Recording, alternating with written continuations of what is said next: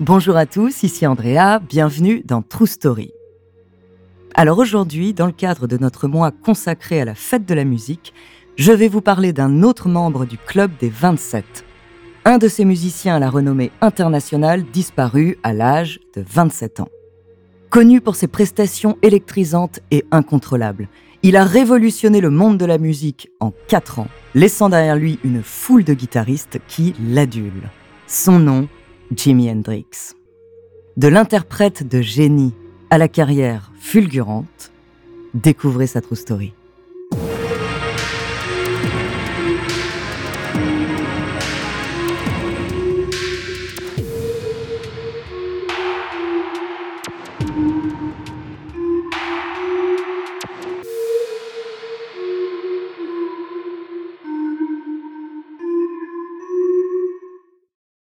L'horizon du petit Johnny Allen Hendrix, né le 27 novembre 1942, est terne et inquiétant. Ballotté entre des parents alcooliques et séparés et les services sociaux, il trouve quelques moments de réconfort lorsqu'il est seul dans la petite maison de Seattle. Pourquoi?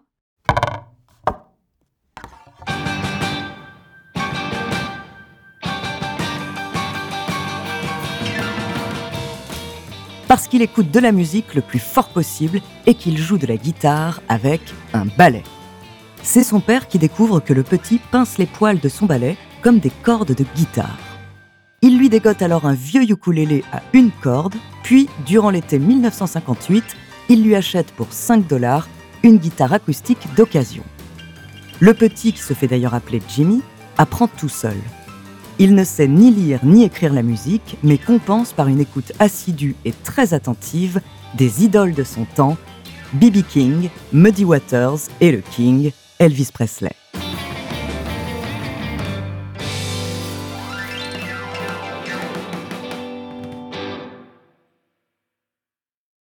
Mais hormis ces bulles musicales, la jeunesse de Jimmy est rude. Sa mère meurt prématurément alors qu'il n'a que 15 ans des suites de son alcoolisme, et il alterne entre le domicile de sa grand-mère et celui de son père, qui malgré ses quelques marques d'attention reste instable et violent avec lui. Son cadre de vie, c'est celui de la ségrégation raciale alors qu'il est d'origine afro-américaine. Et malgré cela, il écume les clubs de Seattle où il se produit avec son premier groupe, les Rocking Kings.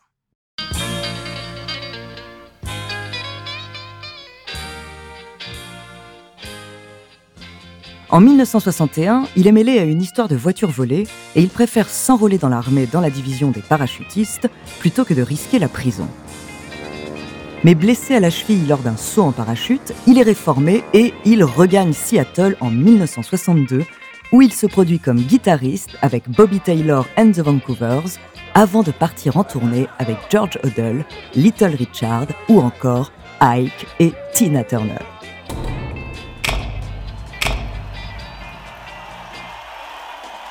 La vie de tournée, Jimmy adore. Tous les soirs, un public différent, des solos électrisants, des cris, des lumières. Mais comme simple guitariste pour les autres, il est trop exubérant. Il attire trop l'attention, ce qui ne plaît pas au groupe qui l'accompagne. Il est donc éconduit des tournées et commence à penser à une carrière solo.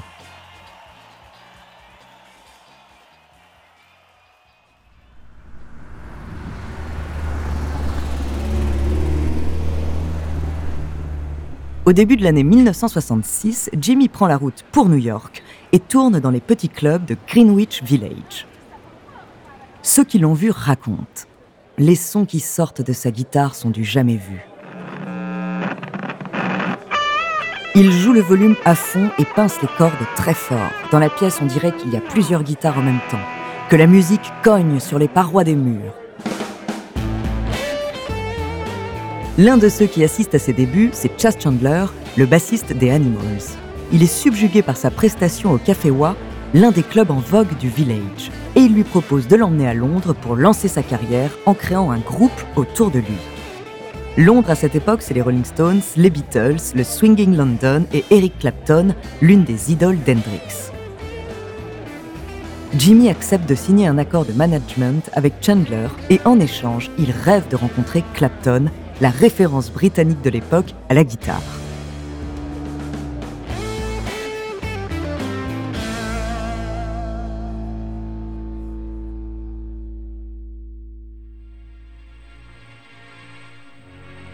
On se retrouve juste après une petite pause pour la suite de cette histoire incroyable.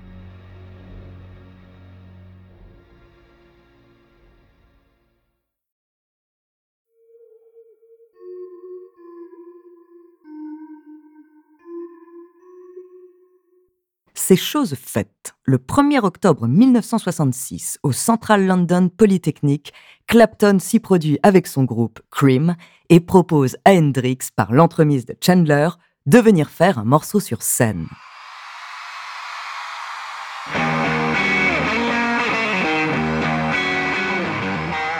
Clapton est subjugué lui aussi, voire même un peu inquiet à l'idée d'une telle concurrence sur la scène des guitaristes. Le leader de Cream avouera même Hendrix a joué de la guitare avec les dents, derrière la tête, allongé par terre, en faisant le grand écart et d'autres figures. C'était stupéfiant et génial musicalement, pas uniquement un vrai feu d'artifice à contempler. Je pris peur car juste au moment où on commençait à trouver notre vitesse de croisière, voilà qu'arrivait un vrai génie. Entre-temps, Chandler aide Hendrix à se faire une place dans le paysage anglais.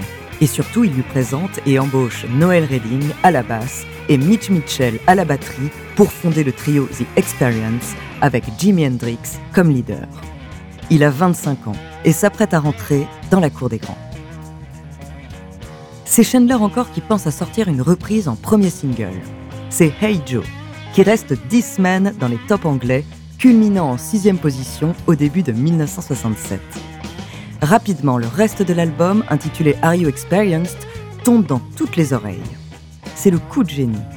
Une mosaïque musicale psychédélique qui rythme toute une génération. Foxy Lady, Manic Depression, Fire, le succès est foudroyant en Angleterre, en France aussi, et c'est Johnny Hallyday qui demande à Hendrix de faire ses premières parties.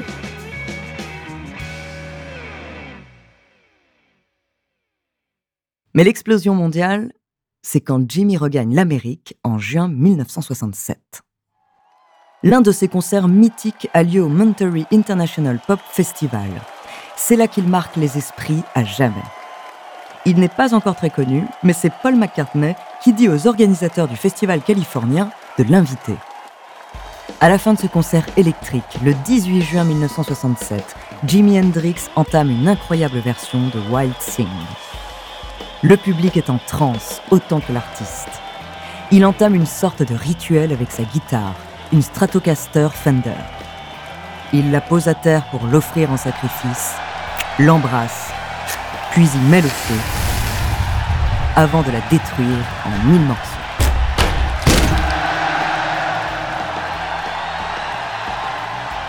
Du jour au lendemain, The Jimi Hendrix Experience devient l'une des formations les plus populaires et ses tournées sont parmi les plus lucratives au monde. Adulé, Jimi Hendrix vit alors à 100 à l'heure. Il sort très vite un double album, Electric Ladyland, son chef-d'œuvre. Connu pour ses concerts mémorables, la sensualité qu'il fait émaner de sa guitare, Jimi Hendrix jouit également d'une réputation sulfureuse de grand consommateur de drogue, toutes les drogues.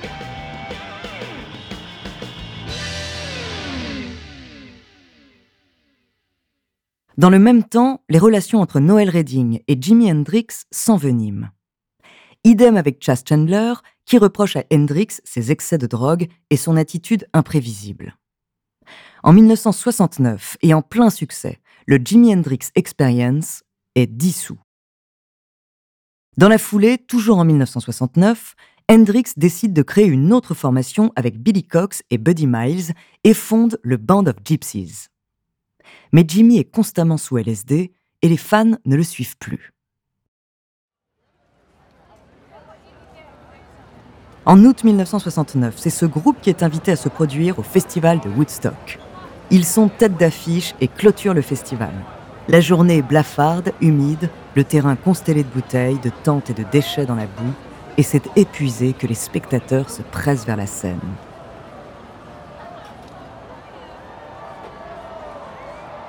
Mitch Mitchell, le batteur, et Billy Cox, le bassiste, finissent une bouteille de curaçao pour se chauffer. Hendrix s'apprête à entrer sur scène et dans les livres d'histoire. Il porte un bandeau fuchsia pour tenir sa coupe afro. Certains diront aussi que c'est pour faire fondre du LSD sur son front afin que la drogue lui coule directement dans la bouche.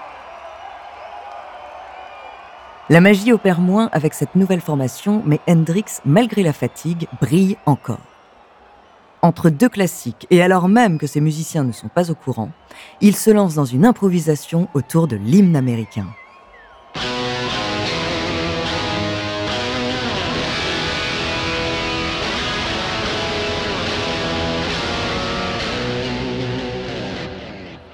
C'est la guerre du Vietnam cette année-là. Les premières notes reprennent la mélodie que tout le monde connaît. Mais très vite, la Fender Stratocaster se transforme en une imitation saisissante des bombes et des mitrailleuses américaines qui s'abattent sur le Vietnam. Un moment fabuleux qui met en avant plus que jamais les qualités de guitariste et de bluesman d'Hendrix. Traversant les âges, ce show reste l'un de ses plus mémorables.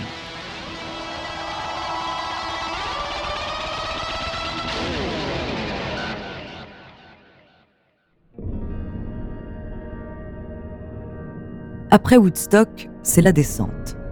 Et une descente rapide pour Jimmy.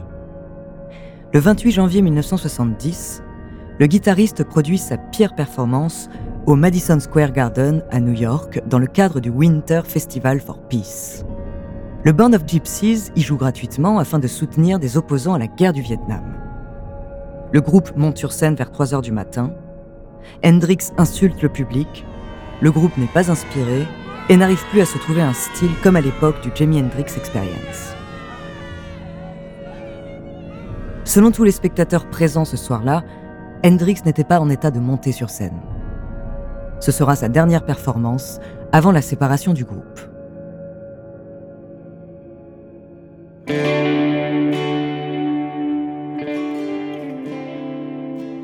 Affaibli par la drogue, l'alcool et la fatigue, celui que l'on surnomme désormais le Voodoo Child décline de jour en jour.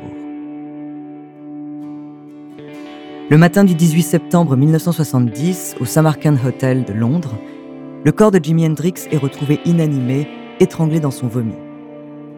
Il avait 27 ans. La cause de la mort serait une trop grande prise de barbiturique associée à de l'alcool. Mais en 2009, James Wright, l'ancien assistant de Jimi Hendrix, affirme que Michael Jeffrey, le dernier manager de l'artiste, lui aurait avoué avoir assassiné Jimi Hendrix pour une question d'argent. Aujourd'hui encore, les circonstances de la mort du guitariste restent floues. Il continue de faire rêver des générations entières et d'influencer des artistes d'univers très variés, et a marqué à jamais les influences du blues, du rock, du rhythm and blues et du jazz.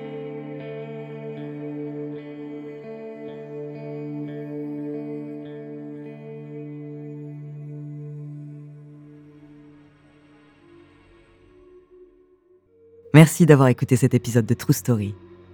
La semaine prochaine, je vous parlerai d'une femme qui, elle aussi, a rejoint ce groupe des 27. En attendant, n'hésitez pas à nous faire part d'histoires que vous aimeriez entendre sur votre plateforme d'écoute préférée, ou alors via la page Instagram ou Twitter de Bababam, nous nous ferons un plaisir de les découvrir.